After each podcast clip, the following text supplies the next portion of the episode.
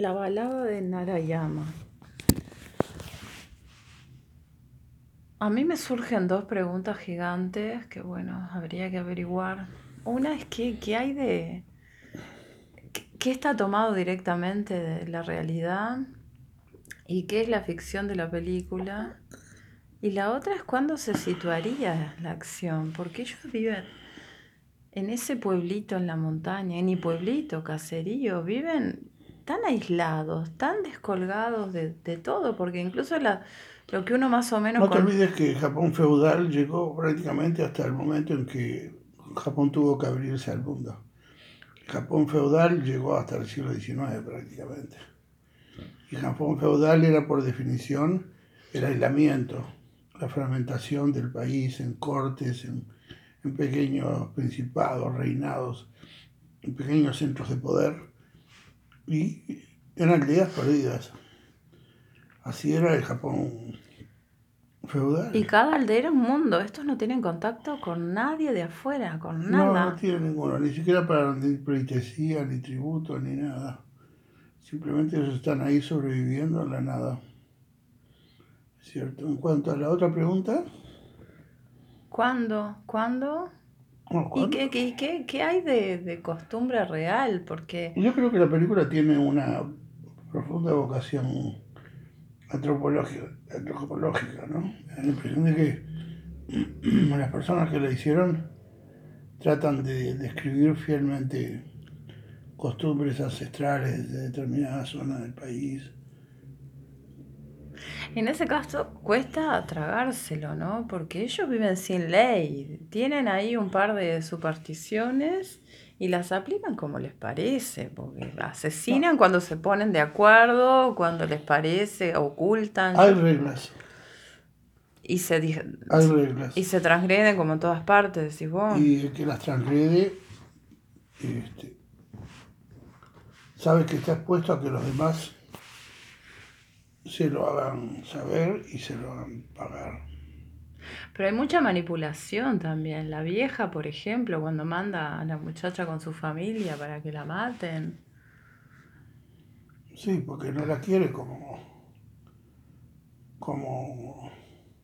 no era, ¿será? Una cosa así. No, no, no la quiere, evidentemente, a ella. En cambio, la que vino es, como ella. Que es una verdadera vaca con unas piernotas del carajo, callada, laburadora. Es fuerte como ella. Esa sí, le gusta. La otra es, eh, ya la vimos en la escena de amor, eh, que, es, una muchacha sensual. Con, espíritu divertido. Es de otro palo. Es de otro palo. Pero el nivel de crueldad en el que viven es brutal. Sí, bueno, no creo que sea mayor ni menor que el que vivimos en nosotros ahora, ¿no? Vos decís. Esto, las sociedades modernas son terribles. El nivel de criminalidad y de, y de muerte por violencia, no hablemos de femicidio, es terrible en el mundo actual. Y sin embargo, bueno, nosotros nos permitimos echar una mirada sobre, eso, sobre formas más, más primitivas de de organización social y decir, ay, qué violentos que son. Bueno, ponele, pero eso de, enterrar viva a toda una familia porque robaron para comer es como excesivo, ¿no? Por lo pronto. No, porque robar para comer significa matar a quien se roba. Que el otro no pueda comer. Exacto. Cuando vos vivís en un régimen como el de ellos, que tienen determinados meses de año en el cual pueden recoger comida y otros meses del año que tienen que estar cerrados comiendo lo que tienen. Sí, que los animales les roban la comida, tienen que pelear con no los pueden, No pueden, no pueden permitirse el lujo del robo de comida. Es, algo así como el peor crimen. Ah. A mí me encantó cómo, cómo te muestran los animales, ¿no? Cómo te muestran a ellos que son animales entre otros animales y que las conductas son similares. Y cómo conviven, se ve que, que, que están deificadas, la, la, serpiente, por ejemplo, ¿no? Que le dice que es el, no me acuerdo si el señor del, hogar, una cosa así. Cómo este, esos animales vos decís, no, no, no puedes convivir con serpientes. Pues sí, ellos conviven, ¿no? Es, es muy fuerte. Bueno, basta la- que sepas que las- esa serpiente no te va a atacar. ¿Y cómo sabes? Porque los conocen. Porque, Porque es conocen de a la los- casa. por- no, porque conocen a los animales. No cualquier serpiente ataca a las personas. Y no cualquier serpiente es ponzoñosa, etcétera, etcétera. O sea que ellos saben muy bien. Ahora, los ratones, para ellos, eh, so- son malos porque se comen los Se granos come de ellos. Mm. Se comen los granos de ellos. Entonces, ellos están encantados que, que las serpientes vivan en la casa. Porque les comen los Se ratones. comen a los ratones. Sí. Es así. Sí, gatos no hay ahí. No, evidentemente que no. La... Y el caballo, ya que estás hablando de los animales, el Mm. caballo es lo que les permite a ellos arar la tierra.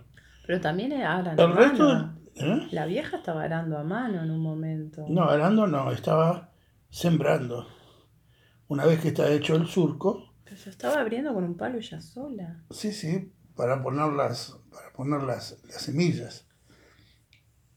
Yo sé que nunca sembraste la tierra, No, pero, es, pero y mucho eh, menos recogiste lo el fruto. estaba haciendo ella con el palo. Sí. No, bueno, bueno, el personaje de la vieja es tremendo, ¿no? Porque es la que se va a ir a la montaña, o sea que es la que conduce toda la película.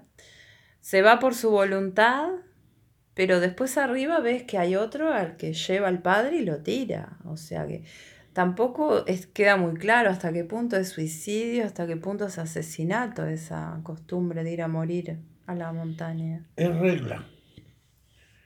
A determinada edad, cuando ya no podés eh, ser productivo y cuando ya hay jóvenes suficientes en la casa para llevar la casa, tenés que irte a la montaña. Pero la vieja se, se envejece, se- yo que sé, se rompe dientes. se- Sí, porque ella quiere cumplir. Quiere cumplir con la edad. Y si ella tiene los dientes perfectamente bien, los hijos le van a decir que no rompa las pelotas. Así de fácil. Le van a decir no. Si tienes, se lo dicen al principio de la película, le dicen. Mira qué dientes que tienes, que vas a ir a la montaña, mira qué dientes que tienes. Sí, pero viste que el tema de las reglas es medio raro, porque por ejemplo cuando ella descubre que el marido, que todo el tiempo hay el marido que la abandonó, que no la había abandonado, sino que el hijo lo había matado, le dice, ta, callate la boca, no digas nada, ni se aflige, cuando se había pasado décadas llorando porque el tipo la había abandonado. ¿Y qué ganaría ella con que se supiera que fue el hijo? Pero es de una Destruiría su casa. racionalidad demente. es la racionalidad de la supervivencia. ¿Sí? Si tengo ratones en casa, tengo que tener serpientes. Es la racionalidad no, no de lo la habíamos pensado eso. Porque tenemos ratones. Tuvimos al principio, ¿no te acordás que la gata los persiguió?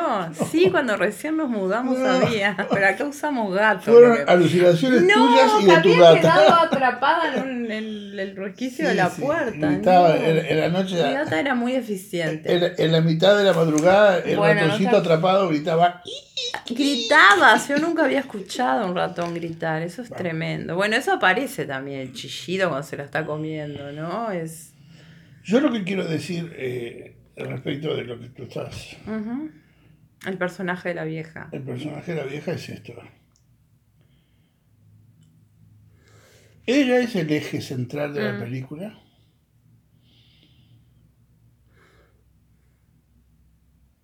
Ella es la convicción absoluta de que solo cumpliendo con las reglas que son las propias de la comunidad se puede sobrevivir y se puede tener una eh, otra vida adecuada. ¿ya? Ella es el centro porque ella sostiene todo el tinglado y el tinglado son esas convicciones. Claro, pero entre esas convicciones está que hay un, un hombre jefe de familia, pero ella le oculta cosas al hijo, lo engaña, manipula las situaciones. O sea que en realidad, por eso te digo, la, la relación con la norma es muy dual, muy compleja. Por supuesto que sí, porque eh, más allá de, de las normas, base de las normas está el hecho de que deben de cumplirse.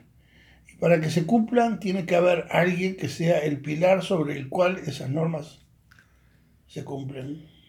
Y ella es el pilar. No solo el pilar porque ella decide, este es mi momento de ir a la montaña. El Dios me va a ir a buscar a la montaña. Y lo hace, y va. Mm. Y cuando el hijo no la quiere soltar, le da una cachetada. ¿sí? No, so- no solo en ese sentido es el pilar, sino que es el pilar en el sentido de que cuando ella se va, deja todo en orden. Sí, hasta le consigue con quién tener sexo el hijo retardado. al hijo tarado. Bueno, pero ves ahí la amiga, por ejemplo, es otra vieja que se estaba por morir, no se murió y sigue ahí. Pero esta es la historia de, Pero, de- de- sí. oye, Bueno, pero yo, está bien, pero te digo, esa relación con las reglas me parece interesante porque todo el tiempo las, capaz que uno hace lo mismo, pero todo el tiempo las van acomodando para hacer en definitiva lo que quieren. Y se imponen los más fuertes, porque la vieja se impone porque es fuerte. ella es de hecho una especie de chamán de la aldea. De hecho lo es. Es Ah, la que hace el mejor saque, por ejemplo. Es, es, exacto, es, ella es la que hace las cosas como se deben hacer.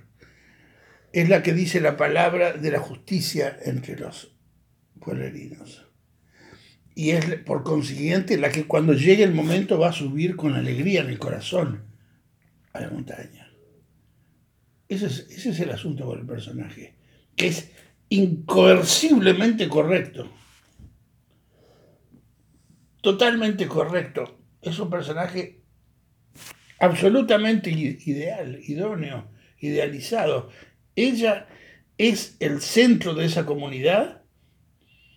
Cuando se va, deja todo en orden, así tenga que enterrar a una familia dentro de un pozo. Mm. ¿sí? Deja Sí, todo, ella lo provoca. todo lo deja en orden. Sí, más o menos, porque vuelve el hijo, se sienta a la mesa y resulta que hay una boca más. Y uno de los motivos de ella es que hubiera una boca menos para alimentar, porque ya el otro se consiguió Sí. otra mujer. Sí, pero el hijo tiene derecho a tener una mujer.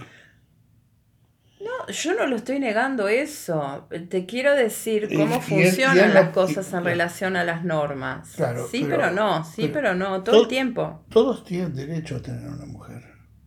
Hasta el tarado.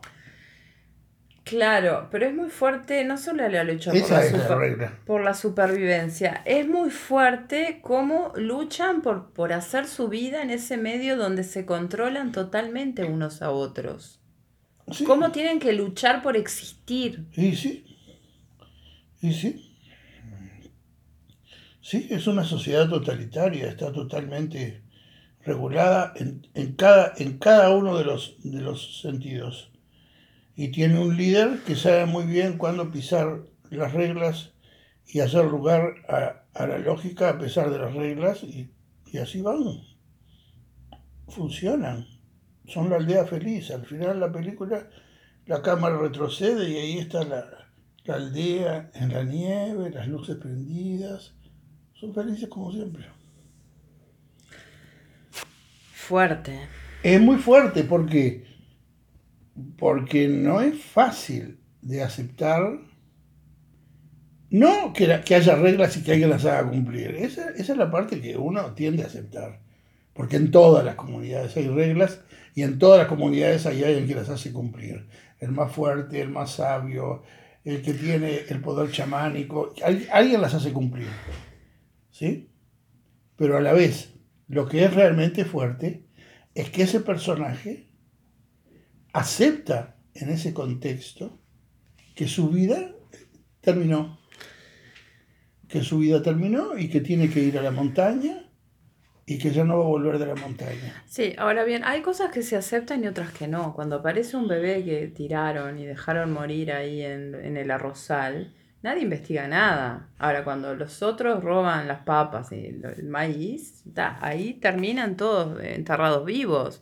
Entonces, eh, viste, es como, porque supuestamente bien, ellos venden a los niños, pero no los tiran al arrozal. Entonces, no, no- sé, es todo muy relativo, es yo- muy yo violento. yo- claro, yo no estoy tratando de venderte esta maravillosa comunidad agrícola como una especie de panacea universal. Es evidente que es, es un, en un contexto de violencia y que en los márgenes la violencia pulula. Yo lo que no te quiero comprar tampoco eso, pero lo que me parece que es llamativo es esa relación entre lo que supuestamente debe ser y lo que es de hecho, y la tolerancia al crimen, cómo se va dando de distintas maneras.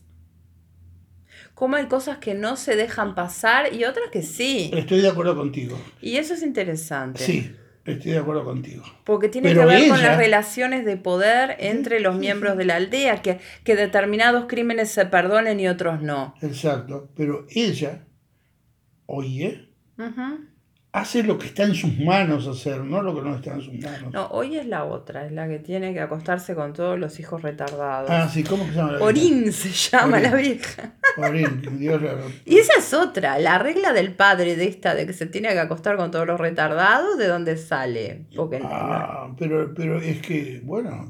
fue una inspiración. Fue una inspiración del hombre que dijo... que tenemos que pagar por lo que hicimos y lo manera como vamos a pagarle a la comunidad eh, lo que hicimos es esta, Tú te vas a tirar a todos los chiquilines. Porque el dios de la montaña este, exige sacrificios. Exacto. Bueno, eso viste que en Kababata esa relación de los espíritus y, de los y de las supersticiones y cómo rigen la vida de las personas está también así muy fuerte. Sí, yo no tengo tan presente a Kababata. En este caso me guío por lo, que hay en la película porque, como te decía, yo decidí, este, prescindí de saber del Oriente. Prescindiste del Oriente, pero esto yo creo que aún sabiendo algo del Oriente, es un mundo aparte, totalmente cerrado en sí mismo, que con otras cosas que uno ha visto o leído respecto de Japón no se parece. ¿Hasta qué punto es un mundo aparte?